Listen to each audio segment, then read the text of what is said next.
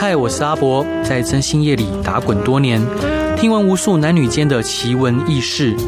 现在就让我带你一起揭开征信社的神秘面纱。欢迎收听《征信话大冒险》。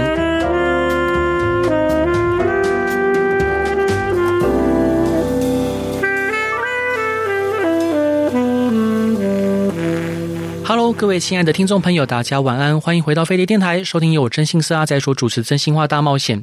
今天邀请到这位来宾呢，在今年出版了一本苦苓的余生日记最后书。那这本书里面我，我其实我非常喜欢这本书里面点点滴滴，里面前当然包括就是老师记录着呃患病时身心灵的心路历程，甚至神说这本书可能是最后的遗作。当然，我们希望老师可以身体健康，可以永续创作。让我们来欢迎苦苓。老师，嗨，大家好，主持人好。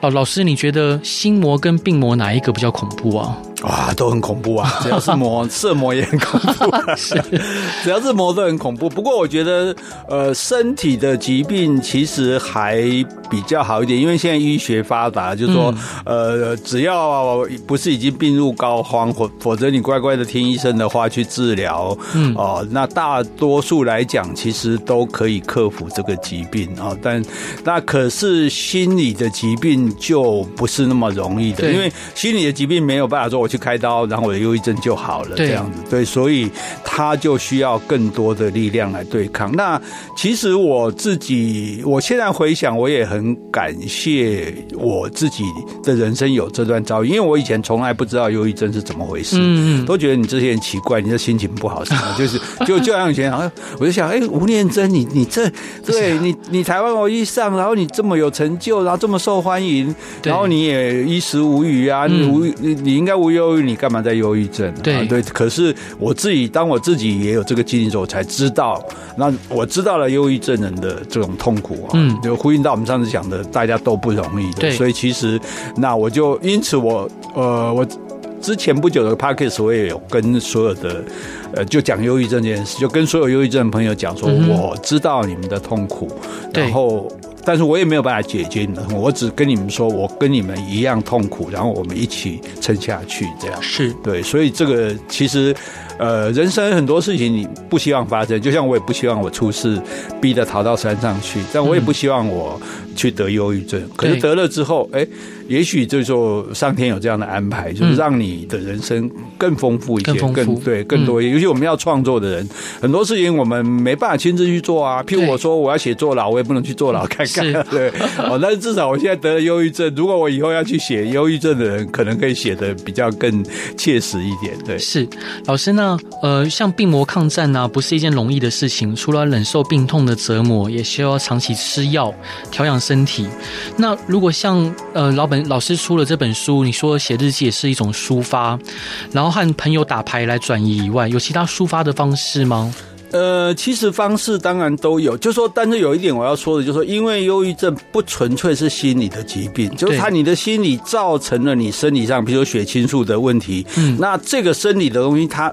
他是没办法用心理来控制的，所以为什么你一定要配合吃药？对，而且这个药必须可能要很长时间。有时候人就不耐烦，就觉得我我干嘛一直吃药，就把它停掉了。对，那反而就会造成很不好的结果。所以，嗯、所以这一点就是说，它是一种，所以你去看的是身心科嘛，身包括你的身体，包括你的心理都要治疗。所以身体上你要吃药，那在心理上呢，一方面就是说你要。因为忧郁症人就整天不想动，不想出去。比如说你的这，你你家里要是有人一直不起床，你就知道，呃，他他可能有问题的这样啊。所以你要。设法去做一些活动，简单一点的，不然你拼图也好啊，或者是说啊打牌也好，就是不是很困难的，但至少不要让它变得非常的孤绝，而且非常的这种完全的静态这样子。好，那另外呢，就是说，那心理上的这种痛苦，必须要有倾诉的对象。那当然最好你是去找心理医师，但是那个费用还蛮蛮高的。真的，对对。所以那我那另外一个方式，像我是自我的倾诉，就。我自己写日记，自己跟自己对话，对，对，然后至少我把想说的说出去了。嗯、那一般人如果你不能这么做，那你可以去讲给朋友听，对啊，找一个朋友，你去对他，你觉得可以听你话，或者你的伴侣啊，他可以听你话的人。我有时候其实受不了，我也会打电话给很好的朋友，嗯、跟他说我现在怎么样怎么样啊。那那因为听的人也不需要干嘛，你就听就好了，对。啊，你就听让他知道说我在这边陪你，你随时可以找我这样。嗯。哦，这样的话，你有一个想办法尽量让自己正常的生日常活动，对，然后另外想办法有可以把你的心事有所倾诉，是，然后再维持医生只要你服用的药物，嗯、这样情形下就至少它不会恶化。像我后来忧郁症药就有慢慢减少，哦、是对，然后自己的状况也会慢慢的变好。所以我觉得，嗯、呃，这个心魔其实，呃。反过来讲，既然是你心里的魔，你就把它赶出去，赶出去就好了。对，所以其实是是赶得出去的，是有人痊愈的哈。是，请大家不要放弃希望。没错，不要放弃希望。老师，那那我想冒昧问，就是您对死亡是怎么看待的？这个事情，其实我我的一生，我就觉得说，好，我什么，反正我不要说大风大浪见过，但是有一些艰难困顿的事，我也都克服了哈。对，那我觉得我人生最后一道课题就是死亡，因为死亡。就很难嘛，因为大家对死亡都会恐惧，都会排斥，甚至不愿意去提到它。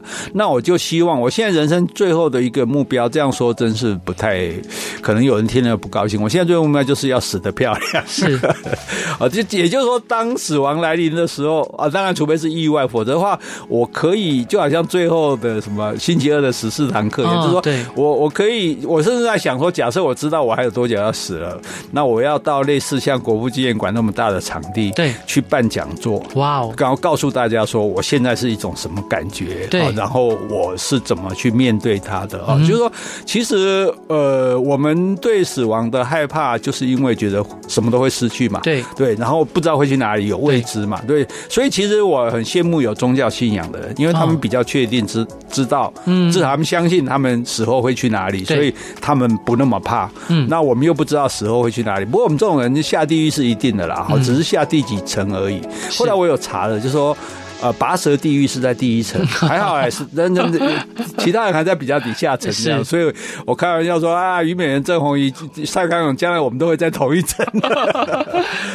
对，就是说，呃，能够，嗯，如果说因为死亡最公平嘛，大家都逃不掉。那如果大家都跑不掉、逃不掉事情，你有你有什么好靠北靠不的？嗯，你就如果来了，你就去接受它嘛，想办法让自己不要惊慌失措，然后乱啊，然后恨啊，然后怕啊。就是 OK 说啊，甚至可以很安然跟他说：“哎，我对不起啊，哦啊，大概来，那，所以我想我会想办法办一个生前告别式，是对，就跟大家宣布我的死亡的消息，这样子。当然还是一样不用抱歉。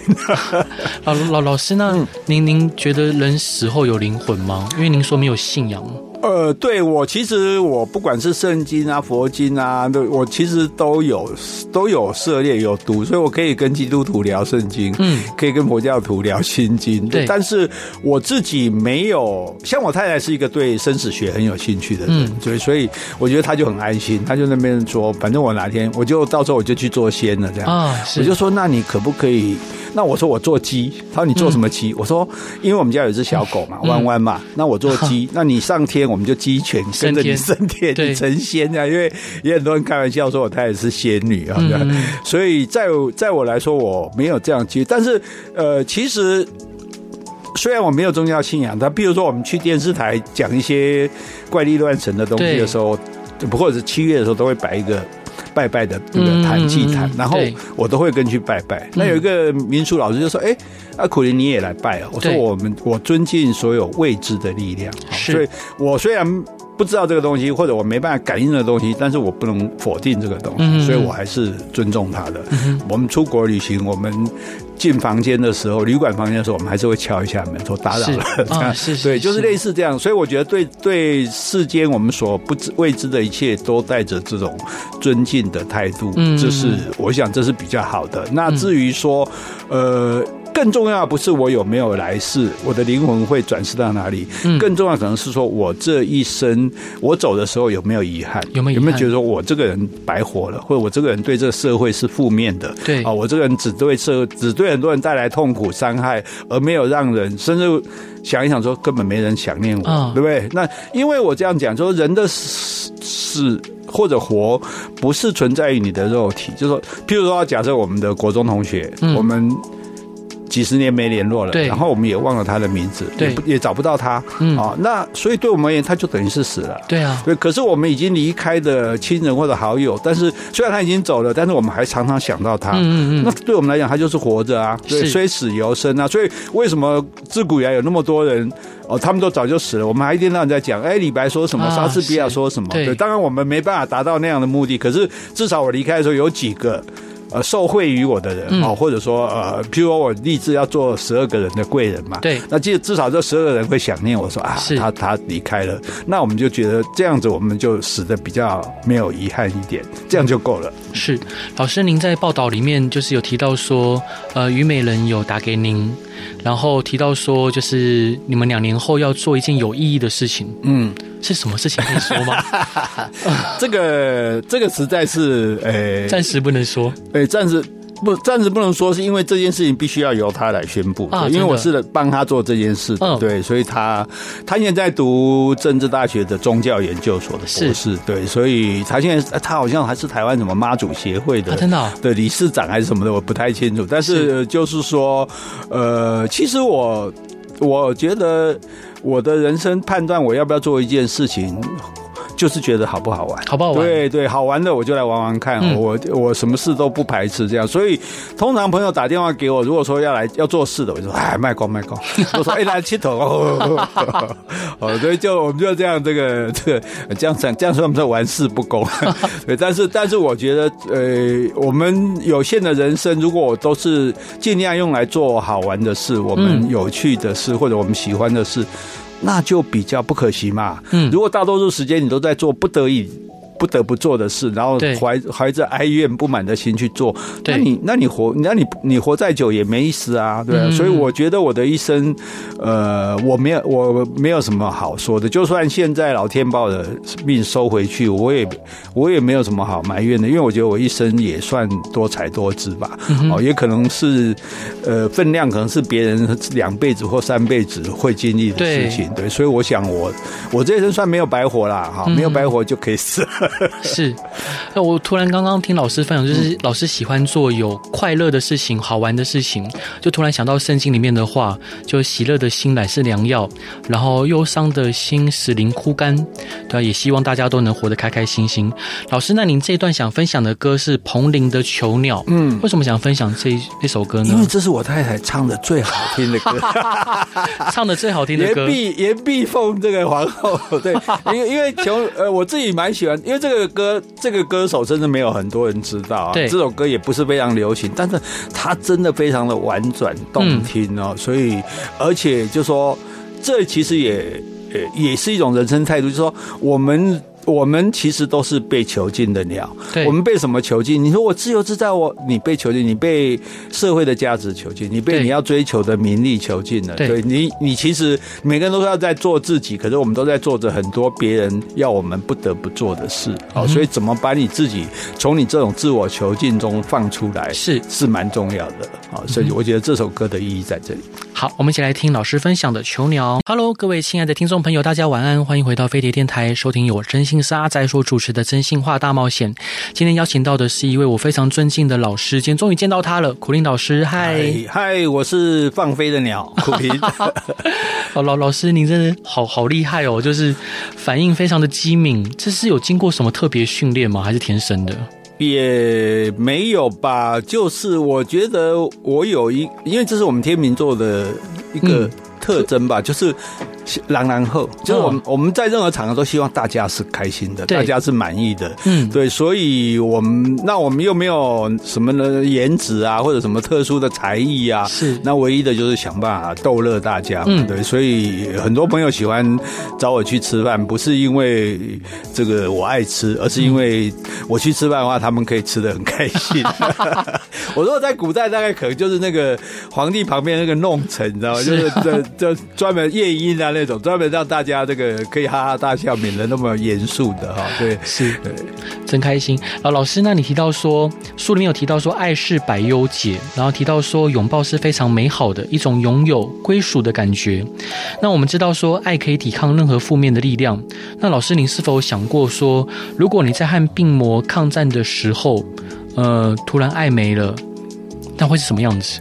所以，因为百忧解是一种这个抗忧郁症的药的名字，嗯、所以我觉得这些药蛮有趣的。因为我这么多年来，因为我我忧郁症之前我是自律神经失调，对，所以我也吃了不少很多有趣的药。比如说，有的、嗯、有一种药叫恋多眠，哇哦，恋爱的恋，呃，多睡觉的多眠这样子，取得很好，它就是一种安眠药，对，取得很好。还有什么叫舒易睡，很舒服的也也可以睡这样。所以我觉得其实蛮蛮有趣，就是说。我的我的人，我我就很喜欢从很小的地方去找一些乐趣出来。乐趣对，好，哎，那你刚刚问题是什么？乐趣就是说，如果在病魔抗战的时候，好，那这个其实爱当然是，因为有人，我们因为刚刚讲过，快乐有人分享，快乐可以加倍嘛。嗯、对对，那。还有一句是痛苦有人分担，痛苦可以减减半。对，嗯、当然我其实我们每个人都只能病自己的病，痛自己的痛。我没办法说，哎，你的痛分一半给我。是对。可是当我在痛苦的时候，还有人在我的身边，我表示我没有被这个世，因为身边人会觉得我被世界抛弃。为什么大家都好好的跑来跑去，然后我一个人必须要躺在这里？嗯，那这个时候有一个人在。旁边陪伴我，是那个感觉，不是说因为他陪我我就会好，嗯，或者是因为他陪我我就不痛，因为他可是因为他陪我，我就觉得世界还没有把我丢弃，对，所以那种感觉，当然那那就是一个很大的支撑的力量。像我忧郁症的时候。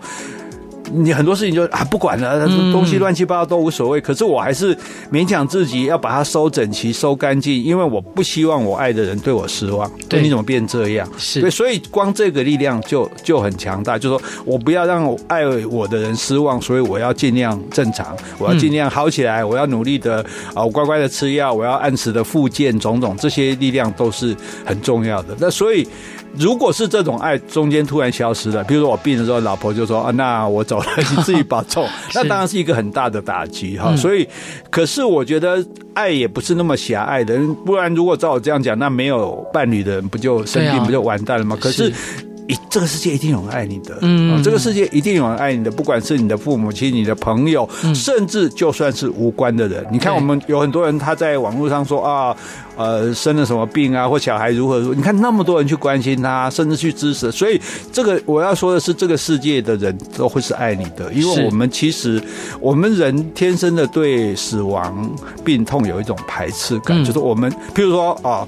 韩国出了对梨泰院出的事情，死那么多人，其实他跟我们一点关系都没有。是，但是我们还是会难过。对，所以同样的，当你一个人你在病痛中的时候，其实你要相信，大家都会爱一个。在遭受痛苦中的人，好，所以你也不要不要吝于，你就把你的痛苦写出来，没关系啊。你就说啊，我现在很难过啊，你就在脸书上靠腰也没关系。我当然你可能会被有人酸你两句，可是我相信你也会得到很多温馨的这种慰藉啊。所以，当我们还相信这个世界上的人都会爱我们的时候，嗯，我讲我们就不会放弃让自己变好的这个希望。老师，我突然想问您啊，所以您是相信人性本善大于人性本恶喽？嗯，我。我觉得人呃，人性也许本身并没有所谓的善恶之分，嗯、那端看你被放在什么样的环境里面教育长大。对，可是呢，我觉得人甚至动物也有这样的心，就是求我们有我们有求生的这个心，我们会希望要活命。对，那我们希望要活命的这一点，那我们当然也所以。就说我们一定是肯定生命而否定死亡。对，所以孟子有讲过嘛，他说一个小孩掉到井里去，你一定会去救他。对，你去救他不是为了得到大家称赞，不是为了他父母的感谢，也不是为了要青史留名。你的人的本性就让你会去救他。这个性也许谈不上是善，可这个性就是我们人肯定生命、否定死亡的一种一种人。表现，所以我相信，就说就这样来说，那尤其像我们这样的一个社会发展到今天，我觉得，呃，人。人大大绝大多数人是非常善良的。你看到我们，呃，坐电梯有人就自动会帮你按住，对，开一个门后面前面人就帮后面人把门挡住。这些事情看起来微不足道，可是你就想到说，哎，你看我们这个社会是我们自己好，我们都还希望别人好，而且我们也看不下说啊有人不好，那大家赶快来帮助他。对，所以我至少我相信在我们的社会里面是一个大多数人是善的。这个那善它会造成一种循环，有人对我好，我就想，哎，那我也。来对人家好，那越来越多人就社会就越来越好。这一点我其实觉得这是我们的社会很可贵的一点。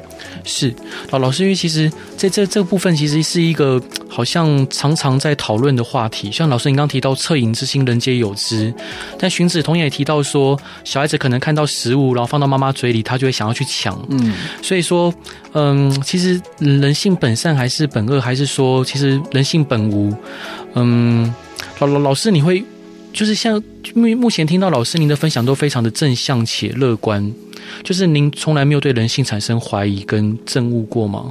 嗯，当然有啊！年轻的时候就是愤世嫉俗啊，觉得每个人都坏蛋，我们致力要打倒邪恶，是 觉得自己是原子小金刚或什么的这样哈。嗯、但是渐渐的，就是说我们我们会去体会更多的原因，就什么是什么导致他这样，是什么蒙蔽了他向善的心这样。当然还是有恶人的存在。不过像你刚刚讲荀子举的那个例子，其实那也是求生的本能，求生的本能。对，我就是要去找食物，所以我才认为说，人生其实、嗯、人性其实并。没有所谓的善恶可言哈，但是呃，但是人人体人是一个很特别的，人是一个群体动物，是人没有办法单独活下去的，所以那坐牢的人最害怕的是被单独监禁，因为没有人跟你讲话，你可能几天你会疯掉，对，就就说，因为我们既然是一个，你看我们现在的社会是靠着非常多人集体的协作，嗯，才完成的。比如我们两个在这边录音，那麦克风是谁制造的，对不对？这个间房子是谁盖的？这个录音师在这边做，所有是。是无数的人一起协力，才能够让我们做这件事情。那因此，大家既然是彼此需要、彼此协力的，那我们当然就会尽量和谐的相处嘛。对，才才能够维持这样的运作。今天我们已经没办法说啊，我自给自足，我到山里找块地耕种，然后我就可以活，是不可能的事情。对，因因为这样的一个发展。所以这个就可能就讲远了，说所以为什么说要有自由经济？为什么要全球化？其实这也是一个原因，就是大家互相帮助，让生活过得更好。那为了让生活过得更好，大家也就比较少了要去，就说不是用掠夺的方式，就是并不是说零和游戏，说我有你就没有，而是说我们一起创造更多啊，那大家都有啊，对。所以呃，其实我这样子想了之后，就是说当然还是有会呃被。因为一些利益啊，或者民生，或者其他的追求而蒙蔽本心的人啊，但是如果我们回复到大家每个人的本心，我们其实还是希望跟人人好，嗯，希望人人也对我好，然后这个世界好的。是，了解。老师，您提到说，就是这一次患病的期间呢、啊，就是你的狗狗弯弯，就是给您的陪伴，有给您带来正面的影响跟。注意吗？哦，也很大。我觉得，如果一个忧郁症的人，假设你没有人陪伴你，因为忧郁症人就觉得说我没有用，这个世界不在乎我，我存在无意义、无价值，所以他会选择忽然轻生这样子。对，对我，其实那时候我最严重的时候，我也是这样觉得，说我这个人一无是处，我完蛋，我没用，我很惨，我死了算了这样。对，这是很可怕的心情。但是，就是。那你要怎么有用呢？你养一只宠物，是你养一只小狗，小狗绝对依赖你，啊、对，没错，小狗绝对需要你，小狗绝对爱你，而且它的爱是不会动摇的。啊、对，所以当你想要说，哎、欸，我如果走了，小狗怎么办？对，它这么爱我，我不能让它失望啊。对，嗯、所以它其实也是一个很好的力量。嗯，其实有些人排斥养宠物，觉得很麻烦，很什么，但是我告诉你。宠物，尤其狗狗会驯服所有的人。我说，我有很多 怕狗的朋友都被我们家弯弯驯服了，因为它它是一只很亲人的狗。就比如我坐着在沙发上，它来坐的时候，它一定会身体靠着我。对对，它也知道皮肤是 的重要，就它一定会稍微这样傍着你，这样子让让你觉得说，哎。他在你旁边，这样的、嗯、这种感觉，那有时候他会跟你深情的对望，是，那这个是很特别的，因为因为我是这个国家公园的解说员嘛，我们在自然生态里面，动物是不会跟你对望的。对，如果你看，我们还经常告诫这个游客，你不要去 揪猴猴子，你不要跟它对望，因为你在看猴子眼睛，动物是视为你的挑衅，对，它会攻击你的。可是你看狗的时候，狗狗跟你互相看，嗯，然后据说。有专家的研究，两个双方都会有幸福感。对对，这是很特别的一点。那另外就是我这个狗狗还有一个很大的这个特长，就是它这很奇特，他会知道你心情不好的时候啊，是对你低落的时候，他会主动靠过来啊。如果你好好的，他还不见得一定会靠过来。就，据说啦，因为狗狗的嗅觉特别的敏感，因此我们的内分泌如果有所变化，嗯，狗狗是闻得出来的。就所以为什么？狗狗特别喜欢追邮差，因为邮差怕狗狗，他的那个恐惧，狗狗是闻得出来的。说：“啊，你怕我，那我就来修你。”这样子对。那像我们善意的话就不会。像我去斯里兰卡玩，斯里兰卡人他们养狗不养在自己家里，就是满街跑，可是都有人去喂它这样子。他们也不说这个狗是我的，或者把它取名字啊。那因此我们在那个皇家植物园里就有很多的狗。那那这些狗我就一只一只的去。招呼他们，嗯哼，然后去摸他们，然后甚至去跟他讲话，说你好不好啊？你一个人在这边会不会寂寞啊？是，结果我们团员都怀疑说，哎，你是巫婆啊？为什么你可以这样子？那其实就是因为这些狗狗知道你的善意，所以它你可以去接近它们。对，所以我觉得，呃，真的其实很好。我本来是想要写什么小狗教我的十二堂课，对，后来。呃，因为平路也很爱狗，作家平路。后来我说，那你写好了，让给你写 啊。其实，不过我真的是这真的建议大家，如果环境允许的话，嗯、呃，那养一只小狗，你会你会真的很意外。其实我以前也没有养狗。我说话说回来，我当初养狗的是我太太，对，而且我为了那时候，我为了追求她，租一只狗，对我还去跟朋友借了一只狗，然后来，因为这样就比较有话题嘛，对，对不对？对就比较，所以这也顺便这个提供。给大家 哈，如果你想追求的对象是养一只有养一只狗的话，你也可以去养一只好，然后你们就有共同的话题，一起带狗出去玩什么。只是那时候比较可能就是我朋友规定十点钟要把狗还他，所以每次我跟我太太现在太太约会的时候，到十点我就要走了。小灰姑娘，对，他说你是怎样马车要变南瓜了？是啊，但是说起来真的是我我觉得呃，所以是很多东西我们不要排斥它，就把你的心胸扩大。哎，对你不要说我一。就像我刚刚讲，你不要说我一定不做什么，你什么做做看，哎、嗯，说不定是蛮好的。对，好好期待老师出一本关于安安跟弯弯的书哦。是，那老师这一段想分享歌是张信哲的信仰。对，太太是你的信仰吗？是的，嗯，因为爱情，你要如何维护，永远那尽力的维护住你的爱情，就是你要把它当做信仰。对，对，你看啊、哦，信信仰宗教人他。他不会在意所有的逆境，嗯，什么事情不好，他说是神在考验我，对，什么事情好，说是神对我的赏识，是。对，所以我我我不会坚定不移的动摇，所以把太太。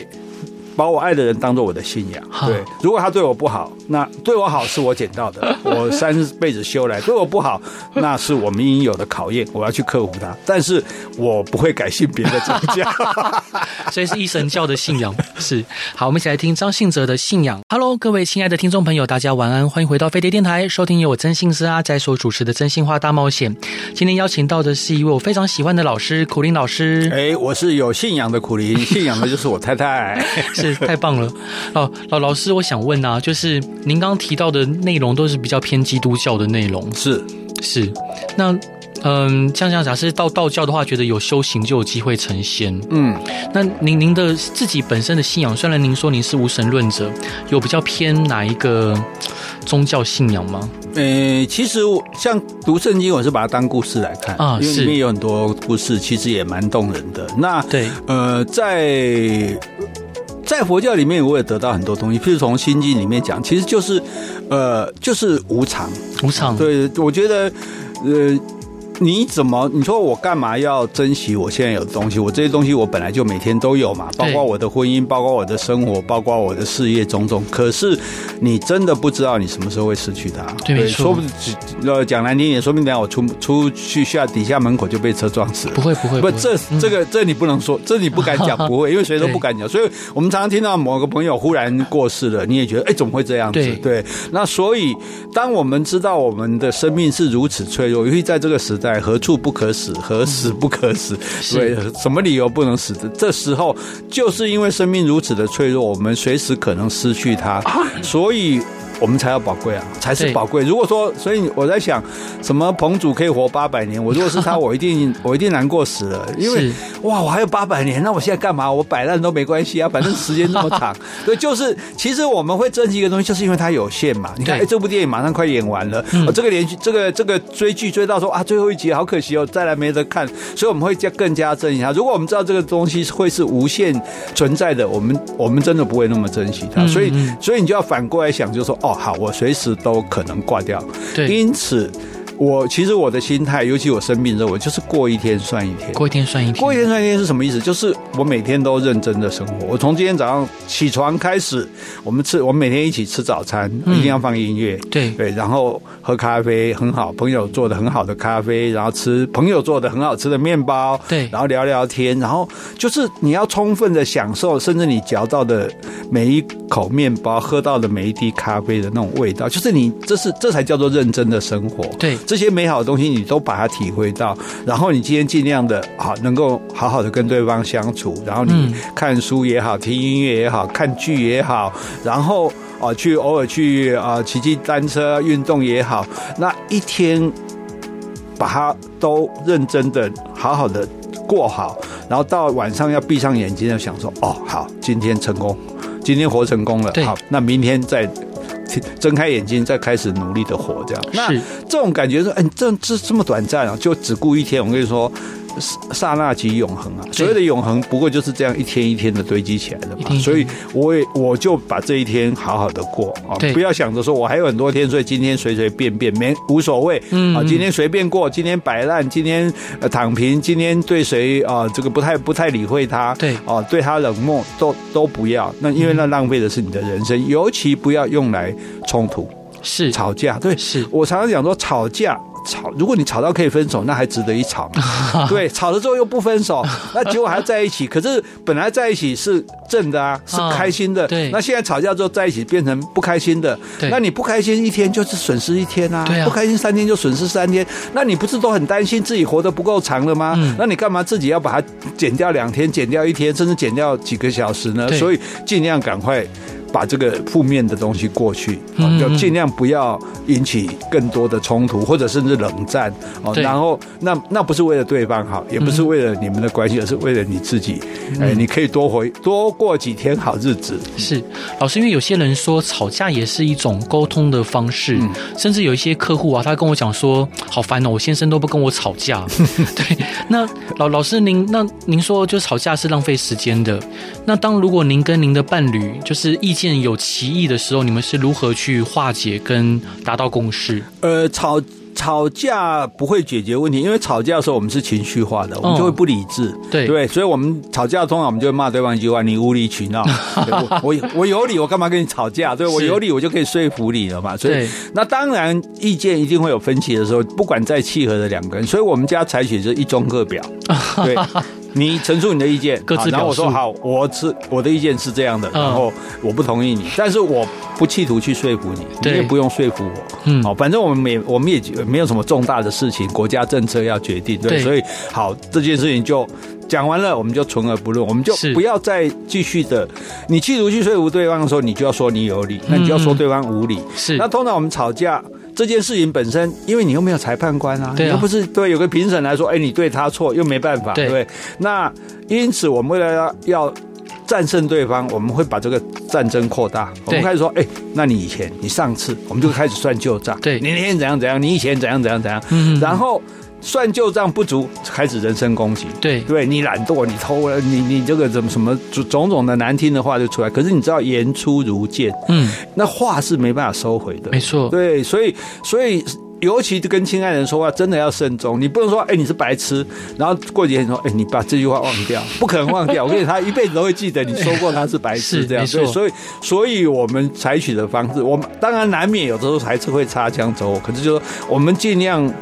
不扩大这个战战火，尽量把战争、嗯、甚至不引起战争，就我们各自表述就好了嘛，对不对？然后那如果没办法决定，如果意见不合，就不要不要做啊，这件事就不做啊。那如果说哎，后来你想一想，觉得说好，呃，对方好像可惜，那我就去去告诉对方说，那照你的意思。而有时候或者说我们觉得明明他不对，可是我心软，好吧，照你的意思。但是不要不要浪费在这个这个冲突、这个争、嗯、争执上面。我觉得这个其实是。呃，蛮重要的一种方式，所以所以呃，其实呃，不需要吵架，大家都可以好好好好的说话，这样。嗯。好，那但最重要的一点就是不要想要吵赢对方，对，因为你吵赢了架，你赢的是架，输的是感情，是对，没有错。老老师，那您曾经想说为自己写下墓志铭，你身上面写说这里躺着一个这辈子都很开心，而且也让很多人开心的人。老师，那您刚刚上一段有提到。说告别式，嗯，你有想说告别式要怎么办的有意义吗？或者什么样的规模？嗯，其实生前告别式本来是想说，哎，办个生前告别，因为我们死了之后，譬如大家来追悼你啊，然后讲一些话，都是场面话嘛，好听的话，不会有人到你的这个告别式说，哦，这个人是个坏蛋这样，好，大家应该也不会来。可是我后来想，我办生前告别式，大家还是不会讲真话，因为我在那边听啊，是。我必须得躲起来，用隐藏式的相机在拍，但我觉得比较。呃，所以我比较希望的这个告别式，就是像我刚刚讲的一个可能很大型的演讲的场合，嗯、对，啊，然后我就坐在上面告诉大家说啊，医生说我还有两个礼拜或者两个月好活，嗯、所以现在我来跟大家说我要、嗯、我想说的话，这个时候你们可以相信我，因为我没必要骗你们，我两倍戏啊，我骗你弄啥，对不对？好，然后也也可以，同时也可以来解答大家的。疑难，如果你觉得有什么问题啊、觉得想要我我告诉你的，想要觉得说可以借助我利，因为马上就没了嘛，对，对。利用我的最之前是资源回收，现在基本上是已经 这个这个搞快要变成搞木死灰了哈，所以趁趁这个最后，如果我还能有一点功能，还有点功用，有的时候、嗯、其实我们的人生有时候我们其实就是一句话帮到我们，对，哦，你一个结结结纠结住了，然后忽然。看到、听到一句话，哦，甚至歌里的一个歌词，对、啊，对啊，这样就可以了，哦，所以，所以我就是希望说，其实我们这些，我们不管写作，或者说我们做电视、做广播、做 Podcast，其实我们。私心这样讲，他说：“你到底是为了什么？为了名，为了利吗？那鬼个利啊！对，现在还这种，现在做这还有什么利？但是就是为了能够影响别人。对，尤其是假设能帮助别人，嗯、哦，那你就觉得哇，这这值得了。这样，所以我在想，我的告别式代就是我的最后一次展现我的功能，这个能够看看我能为大家做什么。这样，说不定还可以答应人家很多心愿。如果如果我反正我知道我时间到了嘛，假设我还有一些东西在，那那你我说哎好，因为。你这个梦想，我可以帮你完成。对，哦，那这样的话，应该哎，这搞不好告别是人山人海。是老师，那你有提到说希望孩子看你的书，嗯，那你有什么篇章是希望他看的吗？嗯，也没有什么啦。其实我觉得，呃，我现在也不太希要求说谁要谁要来看我的书，因为。大家基本上大家现在也不看书了嘛，嗯，所以我们干嘛写脸书做 podcast？就是说，好吧，你你既然没办法花钱去买我的书，我自己到你送上门来可以吧？是，对对，所以呃，当然书是比较完整的，我们的一个心血的结晶啊，可以表达比较完整的理念这样。嗯，那因此我还是觉得大家还是要多读书。你不要说，哎，什么资讯我 Google 就有了，对，可是那些资讯是破碎的，没错，而且是没有人帮你确认的。其实你你得到的可能不是正确的，而且你也无从分辨。嗯，那你怎么分辨？就是你读书。嗯，你读，因为书不是随便出的，它是它是有信用，好不好？它是有验证过的，而且它是一个完整的东西。那你自己具备更充分的知识储备量的时候，嗯，你才能够利用现在网络上这么方方便的这个搜寻，对，然后去得到你要的正确的东西，没错，然后来使用它。哦，所以所以我觉得，呃，大家不要。那个你可以网络上可以查到，那叫资讯，那不叫知识。没错，知识还是要自己完整有系统的去得到的。没错，所以大家，诶，不只是我的孩子，所有的人，我都希望大家一辈子不要放弃一件事情。哎，这也是我跟我太太很合得来的地方。我们两个都非常的爱读书，嗯嗯，对，所以那因为你读书又有很多话题可以讨论嘛，对对啊，所以哎。读书促进感情 是老师。那最后啊，我相信很多听众朋友可能也面临着他自己或者是家人，呃，他跟跟可能跟着心魔或者是病魔在缠斗。那老师，你有没有想要给听众朋友鼓励的话，来给他们力量？呃，所以我常常说，病人很苦，但是陪病的人更苦。对，因为病人大家都知道他苦嘛，大家都都都会对他好，他就得到特权嘛，对，要可以塞奶，可以耍赖，可以抱怨。可是陪病的人他很冤枉哎。又不是我生病，然后我还要陪着你，我还不能开心，因为你你你很难过，所以所以尤其生病的人，你要特别感激陪病的人，他没有义务这样做，而且他是无辜被你牵连累的，你连累了他，所以因为有时候我们因为有时候，比如说哎，你看爸爸生病，然后就常常骂我们，为什么？我们体谅一点，就是因为。他自己很痛苦，对，他就看不得别人好，没错，所以他也要让你痛苦。那他让你痛苦，唯一的方式就是他的语言，对，就讲话讲很难听，讲话很难，你就想说，我都来陪你照顾你，你还跟我讲话那么难听，是白白辜负我的一番心意。那陪病的人，你可以去体会他因为痛苦而使使得他。